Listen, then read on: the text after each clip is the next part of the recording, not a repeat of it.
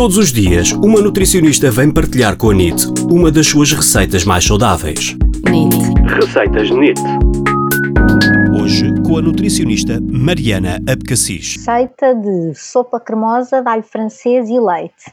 De ingredientes, precisamos de dois talos de alho francês, duas courgettes grandes sem casca, um copo de leite, que pode ser meio gordo, magro, ou quem prefira bebida vegetal também pode ser uma opção, mas não açucarado, e um ou dois copos de água, dependendo da, da proporção de líquido legumes. Depois, uma pitada de sal e uma colher de sopa de azeite.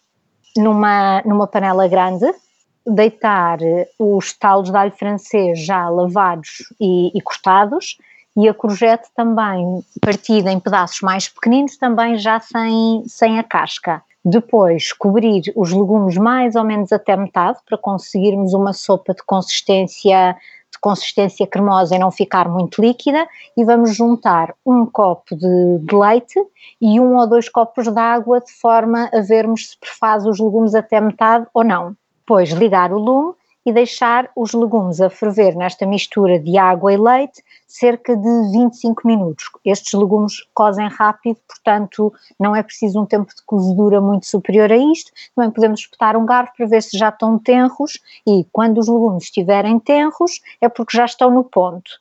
Nessa fase, podemos juntar então uma pitada de sal e uma colher de sopa de azeite. Podemos deixar cozinhar mais um minuto, mas não mais do que isso.